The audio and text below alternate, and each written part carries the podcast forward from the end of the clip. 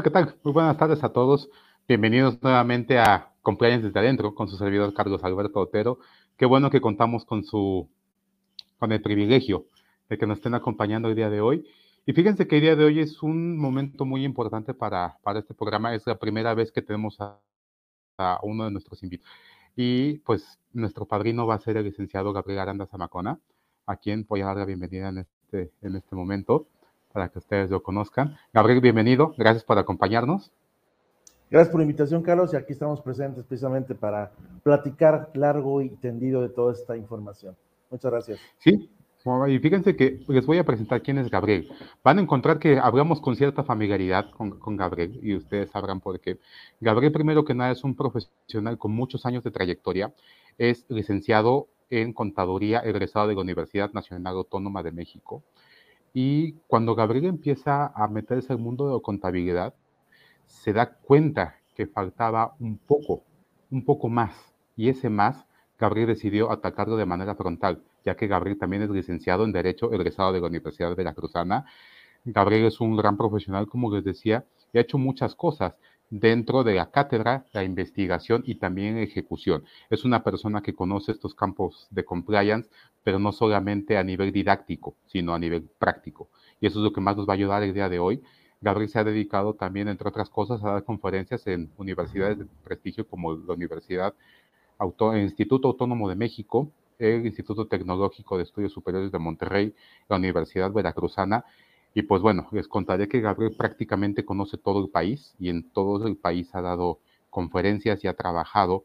Esto abre sin duda alguna la visión de Gabriel desde cómo pensamos en el sur, cómo pensamos en el norte, cómo pensamos en el centro, y esto nos ayuda mucho. Y además de todo, orgullosamente, Gabriel es mi primo.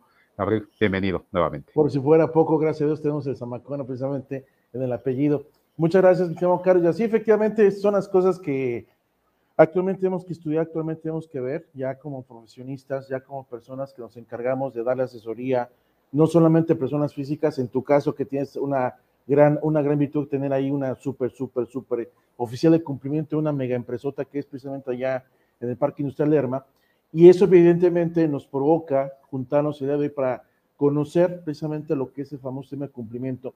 Y esta cultura, porque no solamente es, un, es cumplir con una norma, sino es una cultura que debemos de tener. Si bien es cierto en México, en México estamos acostumbrados, por ahí índices internacionales nos hablan precisamente de que México es uno de los países más corruptos que existe, lamentablemente, ¿no? Entonces, ante esa corrupción hay que ver cómo atacarla. Si bien es cierto, esto no vamos a hablar de política, por supuesto, pero también es cierto que este, esta corrupción lamentablemente ha permeado a las empresas.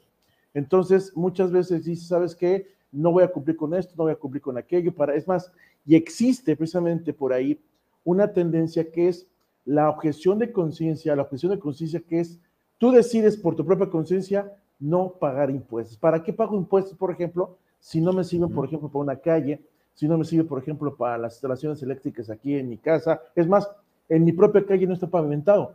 Entonces, ¿para qué pago impuestos? Entonces, esa es una, es una dinámica, una problemática que tenemos, Carlos, para empezar precisamente. Fíjate, Gabriel, que, justo que mencionas, eh, hoy en día tenemos muchas deficiencias. Eh, yo creo que tienes varias tendencias.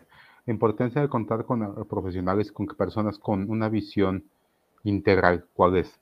Por una parte, tenemos a un sistema gubernamental que te dice todo está perfecto. Por otra parte, tenemos un sistema privado que dice todo está mal. Pero yo creo que ni todo está perfecto ni todo está mal, ¿no? Entonces, aquí es donde tenemos que ver. me gustaría saber primero, Gabriel, ¿Tú cómo ves al gobierno, por ejemplo? ¿Y, a qué me refiero cómo ves al gobierno?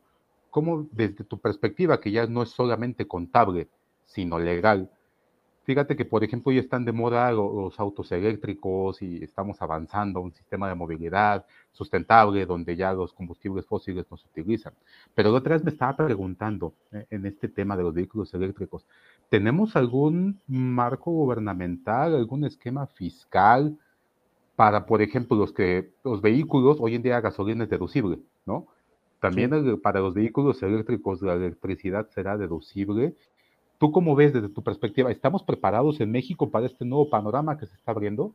Acuérdate, mi estimado Carlos, estimados amigos que nos están viendo, están escuchando, que lamentablemente este gobierno está enfocado en cumplir con esa pseudo neonacionalismo enfocado con lo que en su momento dio este señor Lázaro Cárdenas, que en este caso el señor quiere, este gobierno quiere seguir explotando los combustibles fósiles y no solo eso, quiere volver eh, a reconstruir lo que conocimos como Pemex y a través de eso las famosas gasolinas y todo eso. Entonces, eso provoca que evidentemente toda la infraestructura en México, todo lo que tenga que ver con automóviles, siga con su idea de seguir utilizando combustibles precisamente fósiles. Cuando tú bien comentas, la tendencia es ya irme mínimo a los híbridos, ya de pérdida estos, de que tienen tanto la parte eléctrica como la parte este, combustible, ¿no? Entonces, una parte que también, de, precisamente de eso, se destaca que no, no tenemos una normatividad, no tenemos una, una cultura todavía a nivel gubernamental de buscar estas, estas este, vías alternas, de este caso de la famosa, este, o este, ¿cómo se llama? Energías, por ejemplo, renovables, energías que sí 100% ecológicas. Tan es así que el tema precisamente la famosa reforma energética de este gobierno que quiere otra vez volver a meter temas de petróleo, temas de carbón, temas por ahí. Entonces, lamentablemente por eso este gobierno quiere seguir con eso. Más que nada por su propia dogmática, por su propia creencia de que Pemex tiene que salir adelante como un, insisto, como un pseudonacionalismo moderno, donde quiere que en este caso CFE y en este caso Pemex sigan siendo estas megaempresotas que, derivado de otros gobiernos, sabemos que se privatizó todo esto. Entonces, en materia legislativa, en materia de normatividad, evidentemente no existe todavía ese contexto de poder apoyarnos en esa situación. Si bien es cierto, tenemos por ahí, México tiene asumido por ahí diversos tratados, tiene firmados por ahí diversos tratados en materia ambiental, este gobierno le importa poco. O sea, es esa parte del gobierno este, que quiere por ahí temas ecológicos, lamentablemente no es por ahí la situación. Todo mundo avanza en materia ecológica, de esa sí también la famoso, el, la ISO tiene por ahí una norma en materia de medio ambiente, bueno, tiene varias de hecho, pero lamentablemente los gobiernos no avanzan en esa parte, mi estimado Carlos. Entonces, tristemente todo sigue siendo combustibles fósiles y para de contar, mi estimado Carlos. Fíjate, y eso es importante porque no nos estamos modernizando al ritmo que la industria lo está haciendo tenemos un bache. Y fíjate que hoy, hoy en día las grandes empresas tienen un sistema de cumplimiento más avanzados, es una política de cumplimiento, tienes reglamentos internos, códigos de integridad y tienes un sinfín de documentos. Pero, Gabriel, ¿qué pasa con las empresas pequeñitas? Con los microempresarios. Fíjate que en el primer programa abordábamos el tema de la importancia de un código de integridad para los pequeños empresarios. Pero fíjate, me gustaría platicar contigo eh, en tu experiencia. Muchas veces el pequeño empresario, ¿qué hace? Soy bueno en algo, vamos a poner comida, quiero cocinar, voy a abrir mi negocio, contrato tal vez dos cocineros, una mesera, y se nos olvida cumplir. Se nos, o damos por hecho que no vamos a cumplir y muchas veces vamos en la, mordida, ¿no? ¿Tú qué les recomendarías a los empresarios, Gabriel, que tengan que revisar cuando van a abrir su negocio para cumplir. Tenemos que estar el IMSS, el Infonavit y un montón de cosas y una ley dinámica. Eso se está cambiando cada momento. ¿Tú qué le recomendarías a esas personas que están abriendo su negocio o que ya tienen su negocio? Claro, fíjate como por parte de la famosa cultura compliance que nosotros manejamos aquí, es importante tener un análisis de riesgos. En este caso, un análisis de riesgos como tal para la implementación, evidentemente, de tu negocio. Sí, cierto, como empresario, lo único que interesa es que tu dinero sea, sea gane, gane, gane. Entonces, por eso hay que acercarse precisamente a profesionistas, acercarse mínimo, mínimo, mínimo, si vas a empezar un negocio, a un contador. Y eso lo digo con mucho respeto mínimo, ¿por qué? Porque en este caso el contador te va a ubicar. Si es contador, evidentemente, con su ética y todo lo demás, y si es contador colegiado, mucho más, y si es contador que tiene maestría y demás, obviamente, pues ya, ya le vamos a sumar, ¿no? Pero muchas veces a este empresario se le hace fácil, mi estimado Carlos. A ver, tengo un contador que me cobra la contabilidad en 300 pesos, así 300 pesos, contra una, un contador que se la pasa estudiando, que se la pasa en este caso este, facilitando, que me cobra mil pesos, dos mil, dos mil pesos, etcétera, la contabilidad. Entonces va a decir, ¿sabes qué? A mí no me interesa más que cumplir con esto, 200 pesos. Pero ese, ese valor, esa persona que te cubre 200 pesos, evidentemente la calidad que te va a dar, evidentemente te va a dar mucho que desear, contra una persona que tiene esa cultura del cumplimiento, porque ahora los contadores debemos de saber que es como parte de una reforma que hubo hace dos años para acá, somos responsables, el profesionista es responsable de aquellos delitos que el contribuyente, en este caso, este, cometa por dejar de pagar impuestos. Entonces, Es obviamente un contador, un contador profesional como tal, como es, lo sabe. No el contador, discúlpame la palabra, de 200, 300 pesos, que te cobra nada más por una simple situación. Entonces, este contador, esta persona que te echa la mano con la contabilidad, a este empresario debe explicar sus obligaciones en materia de impuestos, sus obligaciones en materia laboral, por supuesto, sus obligaciones en materia corporativa, que por ahí debo de empezar, evidentemente. Corporativa, ¿a qué me refiero? Licencia de uso de suelo, este, por ejemplo, que el permiso, este caso, para tener sus anuncios afuera, demás, la nómina, salarios, impuestos a una nómina, etcétera, un montón de cosas que, insisto, el empresario muchas veces se le olvida. Y en una de esas, mi estimado Carlos, podemos cometer el más grande de los errores, que es olvidarnos, olvidarnos del principal capital de la empresa, que es los trabajadores. Por ejemplo, un empresario que tiene una transportista, vamos a ponerlo así, un, no sé, un fletero, un fletero común y corriente, este, que este te echa la mano, ok, este fletero cae la, este, la gran opción de que, ¿sabes qué? Por ejemplo, tú estás en Toluca, mando un fletero de Toluca precisamente a Veracruz, ok, de Toluca a Veracruz no tengo problema, ya llevo el fletero, además, la bronca es de regreso, que se me ocurre de Toluca para Veracruz, pasamos por un área en Puebla que se llama el Círculo, el Triángulo Dorado, perdón, son tres municipios en Puebla bajando los famosos cubres de maltrata, que es muy conocido por el famoso huachicoleo. ¿Qué es el huachicoleo? Ese, ese, esa, este, ¿cómo se llama? Ese tráfico de combustible. Entonces, se le hace fácil, te venden una garrafa de gasolina en 20 pesos.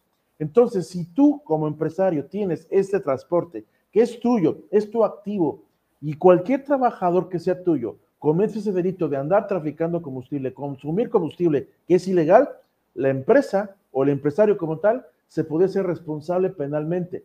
Eso es algo, mi estimado Carlos, que muchas veces los empresarios ignoran.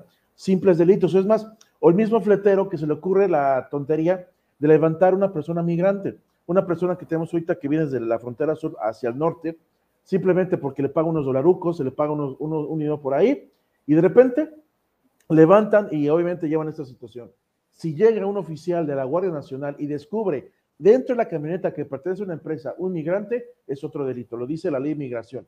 Entonces, esos son temas, mi estimado Carlos, que a veces el empresario se le olvida o a veces no sabe que tiene que acudir con un, con una, con un especialista, insistimos, para que haga, insisto, así que a, su, este, a su tamaño, un análisis de riesgo que debe tener por sus actividades.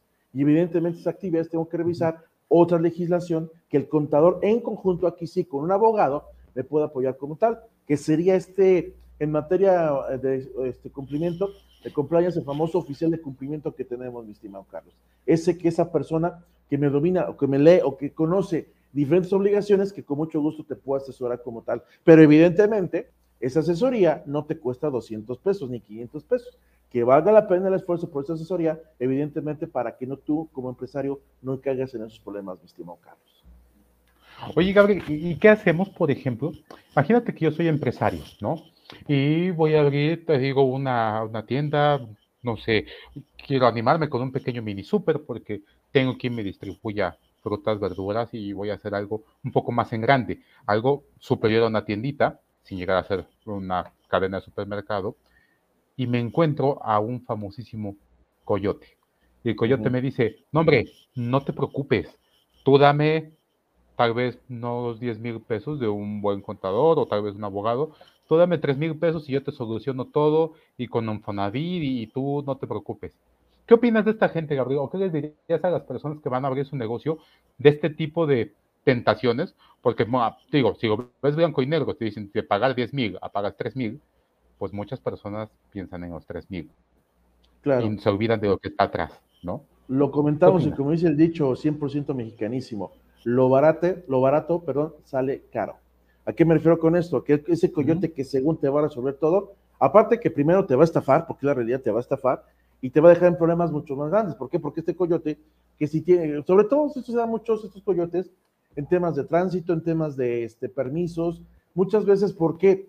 porque el mismo gobierno, lamentablemente en su burocracia, te pone trabas. Tan solo, no te digo un punto muy importante, tan solo para una renovación de placas, mi estimado Carlos. En cualquier municipio de la República Mexicana, no solamente allá en el Estado de México y acá en Veracruz, cada, cada que pasa un sexenio, cada que pasa una, una autoridad, te piden renovar placas. Me acuerdo perfectamente en los tiempos de Arturo Montiel, las placas que tenía el famoso avioncito. Después llegó Enrique Peña Nieto, después llegó fulano, fulano. Cada uno tenía, por ejemplo, Estado de México sus placas. Entonces, esto como un empresario lo ve como diciendo, ¿sabes qué? Hay que tener una cédula padronal, hay que tener esto. ¿Tú me ayudas con eso? Sí, te lo consigo. Pero este coyote, esta persona que es 100% corrupto, tiene por ahí sus contactos y lo que hace es únicamente apoyarte y dar un dinero para que esta persona no sea buscada, no sea fiscalizada, no cumple con el trámite sino muchas veces únicamente como tiene eh, este conflicto de intereses con el gobierno, simplemente está de, parapeto como tal, parapeto simplemente para que no te pegue esta situación. Entonces, evidentemente, esta persona, esta, esta persona que te va a estafar, que te va, te va, este, vamos, te quiere dar las perlas de la Virgen cuando ni siquiera llega Virgen esta situación, entonces es muy importante que tú tengas una segunda opinión. Si bien es cierto, esta persona tal vez te va a echar la mano, es importante tener una segunda opinión y sobre todo, para eso están las redes sociales, para eso está en este caso Google. A ver, ¿qué tengo que hacer como empresario, por ejemplo, para abrir una tienda de conveniencia? Esta tienda de conveniencia que está las 24 horas del día, ¿qué tengo que hacer? Ah, tienes que hacer esto. Ok, acuérdate que al tener tienda de conveniencia, tienes, por ejemplo, contratos. Contratos, por ejemplo, con, uh, con, con Oxofemsa, por ejemplo, la que te venden, por ejemplo, las marcas de refresco. Tengo un contrato, por ejemplo, la de las recargas de Telcel, las de etcétera, ¿no? Entonces, debo tener un contrato para eso necesito un abogado para que me eche la mano, no nada más esta persona que se siente este, el, arroz de todos los moles como tal, que se, se la hace de todas, todas, sino necesito evidentemente yo como empresario tener esa conciencia de evidentemente tener ese cumplimiento legal empresarial, como dice el tema de esta charla, mi estimado Carlos. Porque tarde o temprano, insistimos, las consecuencias de este tipo de errores van a ser bastante caras, mi estimado primo. Ah, y primo, fíjate, ¿y qué puede pasar? Porque muchas veces decimos, oye, hay consecuencias fuertes, pero muchas veces las personas no dimensionamos eh, esas consecuencias. Siempre se ha dicho, oye, el SAT te va a multar, ¿no? Y son unos multones, pero ahí nos quedamos. ¿Hasta dónde puede llegar esa multa?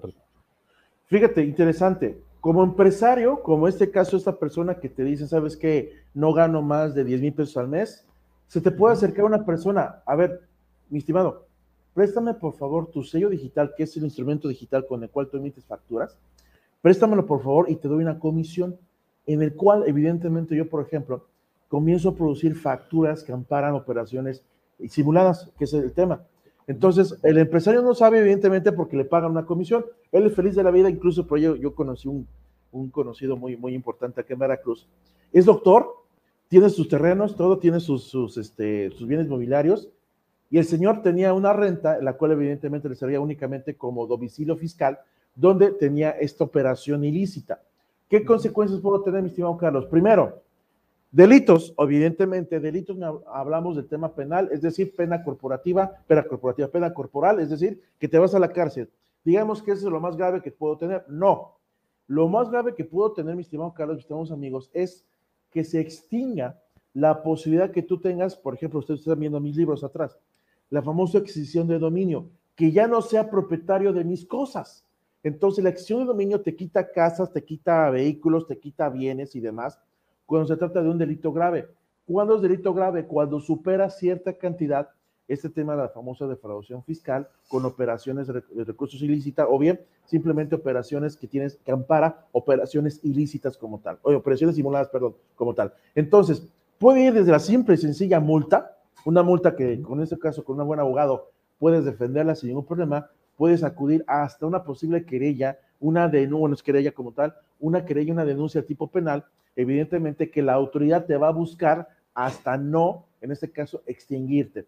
Porque recordar que esta administración del SAT y sobre todo Secretaría de Hacienda, que es tu público, tiene una tendencia que se le llama el derecho penal del enemigo. ¿En qué consiste esto? Que ya ellos ya no buscan hechos atrás, sino buscan que no se vuelva a cometer, por lo tanto se trata de destruirte, así como si fuera un juego de este, este juego de tronos de la famosa serie, yo trato de destruir, en este caso, tu casa, destruir tu casa precisamente, pero porque estoy viendo que tienes ciertas operaciones, estoy viendo que tienes ciertas cosas que evidentemente cumples con, esta, este, con este perfil de ser defraudador. Entonces, de antemano, si tú tienes por ahí facturas que amparan operaciones simuladas, es un delito.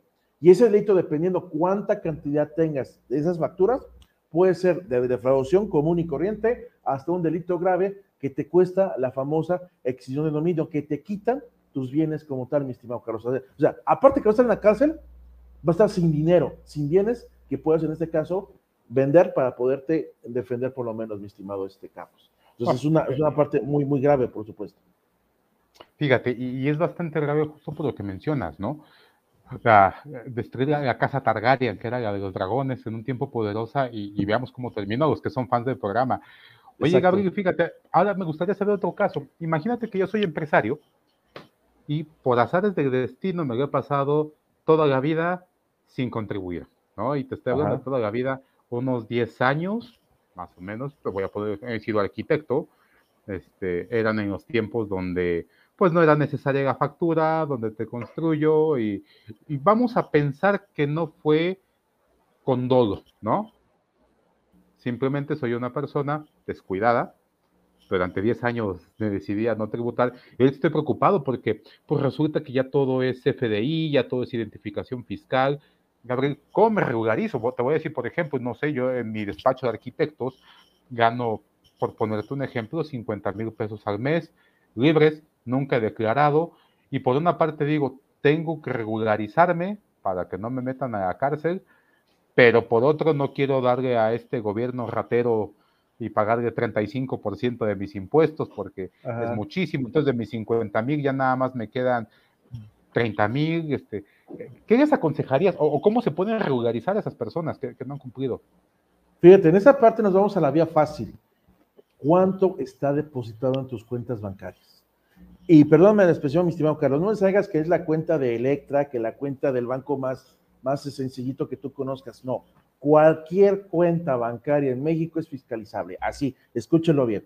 Entonces, aunque tú deposites 100 pesitos, 200 pesitos, insisto, este famoso cuentas así muy sencillita que tú tengas, es más, hasta si tú te metes, por ejemplo, a querer comprar un libro en Amazon, Amazon, que es la, este caso de esta tienda de comprar libros, Mercado Pago, Mercado Pago tiene su propia cuenta bancaria, eh, Amazon tiene su cuenta bancaria, por ejemplo, con un banco muy, muy, muy interesante aquí en México. Entonces, todas son cuentas bancarias. Al tener cuenta bancaria, el SAT tiene, olvídense que existía antes el famoso secreto bancario. Secreto bancario donde tú, tú, en este caso el SAT, ¿sabes qué? Es mi dinero, no tienes que buscar. No, eso desapareció hace algún tiempo, no existe el famoso secreto bancario y eso es utilizado precisamente, existe un delito que es recursos de procedencia ilícita. Te la pongo fácil de entender, estimado Carlos, estimados amigos.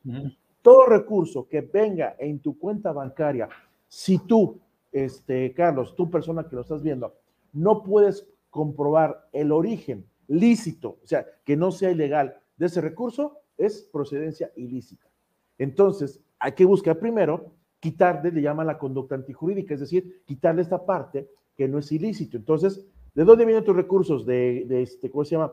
De consultorías, de algún trabajo que hiciste, ok, ese, factor, ese trabajo que hiciste, evidentemente tienes que haber expedido CFDI, no lo expediste, ok, no pasa nada, sin problema.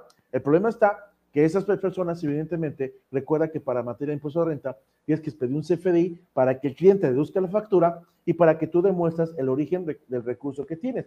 Entonces me estás diciendo, como arquitecto tienes más de cinco años que no demuestras los orígenes, en este caso, el origen legal de ese recurso. Entonces lo primero que tienes que hacer es, evidentemente, facturar si ya el cliente no te pidió la factura, por lo menos en ese caso factura, se me escucha una, una tontería que voy a decir, pero cuando menos una factura al público general de que demuestre, en este caso, que forma parte de tu negocio, forma parte de lo que tú estudiaste. Y dice el Código Civil, los profesionistas se le paga por honorarios, los trabajadores se le paga por salarios. Entonces, si eres una persona profesionista, evidentemente tienes que mostrar esta situación. Otra cosa, ¿qué, qué has comprado con ese dinero? ¿Qué has utilizado esta situación? Entonces dice el SAT, incluso lo tiene en su legislación, le llama discrepancia fiscal. Cuando tú gastas más de lo que tú puedes comprobar como ingresos.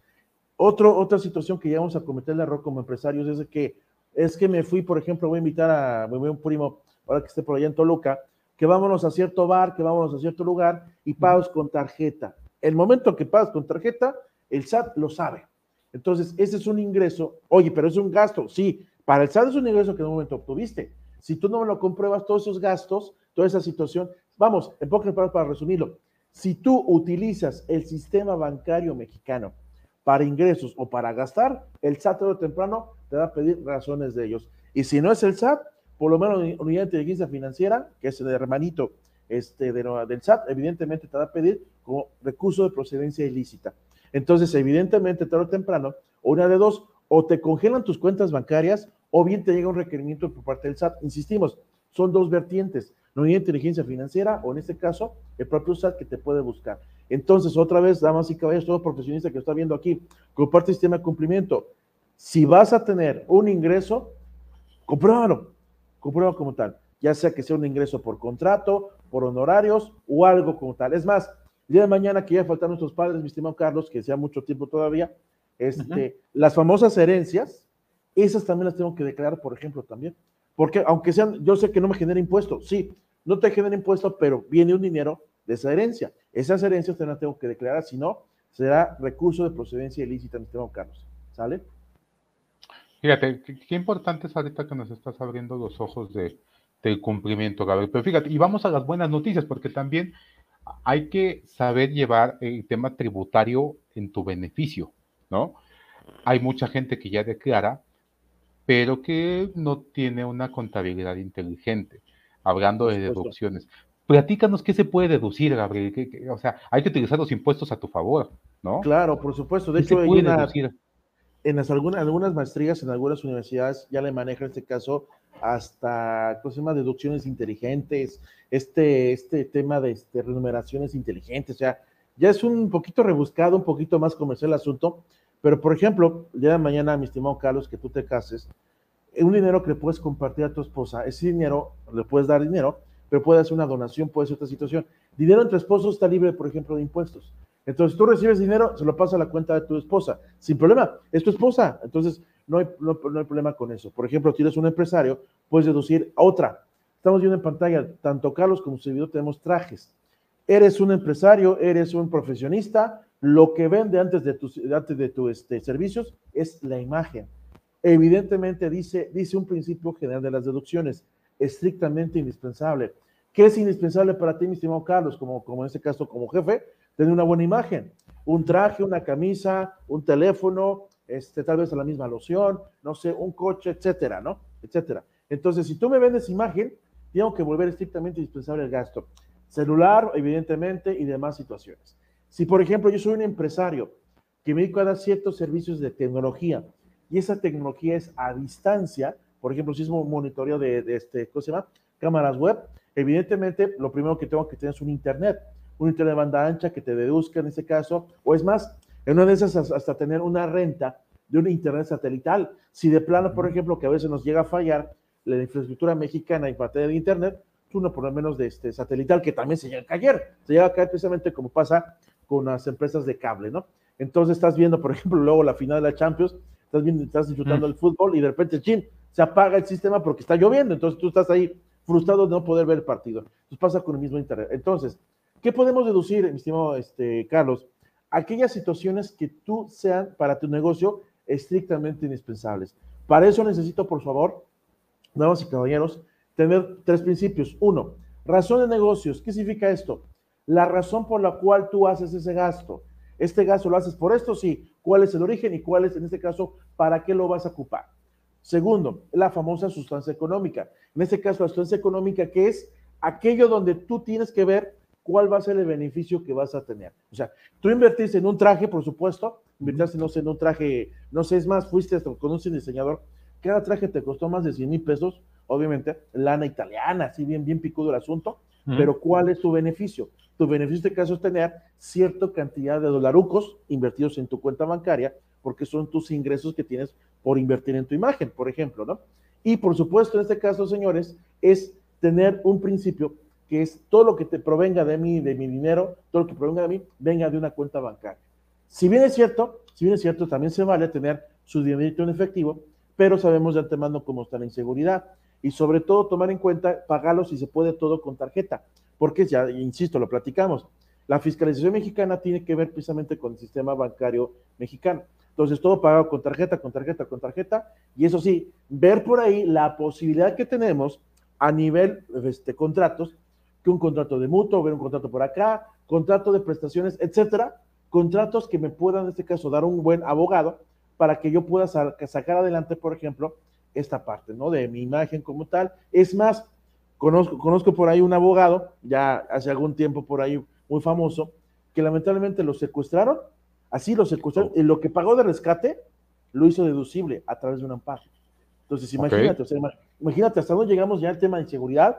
Esto, o sea, ¿por qué? Porque en este caso, el hecho que tú estés con vida es estrictamente indispensable, por ejemplo, ¿no? O sea, ya es un tema, insisto, de lo más sencillo a lo más sofisticado, a lo más que, este, interesante que puedo tener, evidentemente estudiándolo un poquito, ¿no? Entonces, hay que ver, evidentemente, si vamos a hacer estrategia en materia de fiscalización, requiero, evidentemente, un maestro en contribuciones, un maestro en fiscal, un maestro en este caso en impuestos, que me apoye a hacer mi estrategia en materia fiscal. Y aquí sí me disculpan los contadores, una persona que sí que al 100% de su contabilidad, sí me puede apoyar con algo, pero evidentemente, si eres experto, bienvenido sea. Si no eres experto, entonces busco a alguien más que pueda echar la mano. Y aquí, y evidentemente, yo sí sugiero, en este caso, no solamente uno, mi estimado primo, acudar, acudir con un contador, acudir con un maestro en impuestos y acudir con un abogado como tal.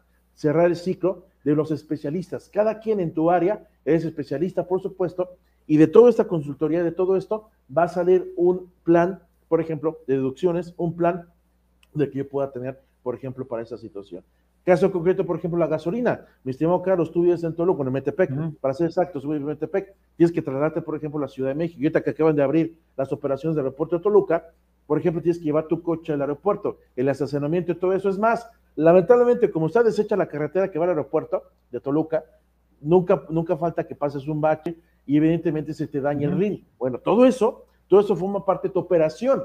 Todo eso evidentemente tiene que ser deducible como tal. Mi estimado Carlos, evidentemente, mediante un contrato de prestaciones, un contrato de prestación de servicios que tú vas a tener con tu cliente, de tal forma que ahí se venga, precisamente ahí se ve este tipo de deducciones, mi estimado Carlos. Muy bien, Gabriel. Fíjate, ya, ya para terminar, entonces, ¿cómo podemos concluir este tema si, tú estás de acuerdo? Número uno, no vivimos en un país perfecto, tenemos deficiencias legislativas. Sí, claro. Número dos, asesórate con los expertos y no escatimes. Esto es, va a haber el que te cobre poquito y el que te cobre algo justo porque la, palabra mucho a veces yo creo que es inadecuado, es el que te cobra poquito y que te cobre lo justo, estás pagando por el conocimiento de esa persona, ¿no? Número tres, no te dejes llevar por los coyotes, ¿no? Es lo único que hacen es evitan que te visiten en ese momento, no borran ni tu historial. Número cuatro, hay que contribuir. Si no es, es grave no contribuir, si, lo, si no lo habías hecho, puedes hacerlo, puedes regularizarte y eso nos lleva al punto 3, ¿no? Contratar a expertos. Y el punto número 5, utiliza la contabilidad a tu favor. Utiliza una contabilidad inteligente que dentro de lo malo también hay cosas buenas, ¿no? Si quieres verlo de, esa manera. ¿Es correcto, Gabriel? ¿Tú también así lo concluirías? Fíjate, hay una cosa muy interesante, Carlos. A veces lo más sencillo, lo que menos leemos el código de comercio, que es la normativa de todos los comerciantes, de todas las personas que dedican al comercio, me dice que es obligatorio llevar contabilidad. O sea, no es el tema fiscal, no, no es el tema fiscal que pagar impuestos, es un código de comercio, aquella normativa que me pide que como comerciante lleve contabilidad, que libros diarios y demás cotaciones. Entonces, como comenta el ministro Carlos, sí es muy importante tomar en cuenta, sí, no he contribuido al gasto, que hay que recordar que es una obligación constitucional contribuir al gasto, no me he regularizado, sí, pero hay solución. La solución está en ti, que acudas con especialistas, que acudas con personas, insistimos, tal vez no una opinión, dos opiniones, tres opiniones, cuatro opiniones si tú quieres, diferentes opiniones. Digo, con todo respeto tengo que decir, si tuviste la capacidad para generar el ingreso, tienes la capacidad de poder comprobar, de pedir, pedir opinión de diversos profesionistas. Así que no te hagas, o sea, no te hagas del, codo este, para poder invertir en tu, en tu capacitación y sobre todo en tu consultoría. ¿sale? Porque es tu dinero. Y sobre todo, mi estimado, mi estimado este, primo, lo más importante es que esté en juego tu libertad y tu patrimonio en este caso. Entonces, aparte del cumplimiento, aparte de la cultura de cumplimiento que debemos de tener, que no se nos olvide que en México ya existe la normatividad que te puede meter a la cárcel por no contribuir al gasto. Entonces, hay que revisar esa parte y hay que tener esa parte y sobre todo acercarse, insistimos, a expertos, no solo uno, sino varios, para poder aterrizar este tema, mi estimado Carlos. Muchas gracias, Gabriel. Y, fíjate ya, por último, tú eres un experto. Si alguien de nuestro público quisiera acercarse a ti, ¿dónde te pueden encontrar, Gabriel? Claro que sí, mi, mi, Facebook, por supuesto, que está como mi nombre, o sea, no, no tengo problema con eso. Gabriel Aranda Zamacona, orgullosamente Zamacona, y este, aquí ya lo dice mi buen Carlos, el Zamacona, por supuesto. Nuestras mamis que orgullosamente nació en el estado de Guerrero, en la Costa Grande de Guerrero. Gabriel Aranda Zamacona me encuentran tanto en Facebook, en Twitter, en este, en este caso en este Instagram. Y mi número telefónico, por supuesto, 272 272 166 0097, este, así como también mi WhatsApp, mi estimado, mi WhatsApp, que por supuesto, bueno, de hecho es el mismo, 272-166-0097, WhatsApp, ahí estamos pendientes, mi estimado primo, como tal. Ahí está el Facebook precisamente que comenta este, aquí los, los amigos productores. Ahí está, 272-166-0097, mi WhatsApp, por supuesto, mis estimados compañeros. ¿Vale?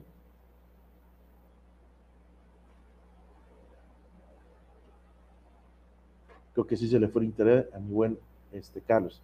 Entonces, damas y caballeros, insistimos, cualquier duda, cualquier comentario, estamos para servirles y de, mi parte es todo. Quiero agradecer al buen este, Carlos, ya estás por ahí otra vez. Ya, regresamos, perdónenme ustedes. Eh, fíjate, antes de, no, no mencioné a nuestro público que está diluviando en Toluca de una manera así como película del fin del mundo.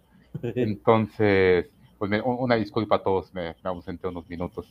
No, que, no sé de qué me perdí, estabas dando tus redes. Nada, nada, simplemente despidiéndome que cualquier cosa estamos aquí para servirles, mi estimado Carlos.